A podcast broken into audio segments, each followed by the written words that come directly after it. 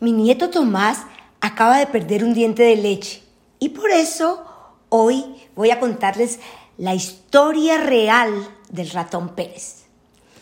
El ratón Pérez es un personaje muy popular en los países hispanohablantes. Como saben, entre los 5 y los 10 años, los pequeños pierden sus 20 dientes de leche. Cada vez que se le cae un diente a un niño y lo pone debajo de la almohada, mientras duerme, el ratón Pérez se lo cambia por una moneda. El cuento del ratón Pérez apareció publicado por primera vez en 1902 y el manuscrito original se conserva en la biblioteca del Palacio Real.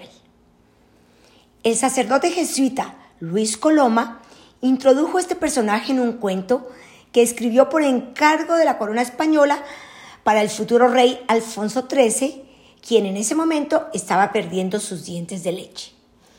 El escritor creó la historia de un ratón que vivía con su familia dentro de una caja de galletas en el almacén de la famosa confitería Prats, en el número 8 de la calle del Arenal, en pleno corazón de Madrid.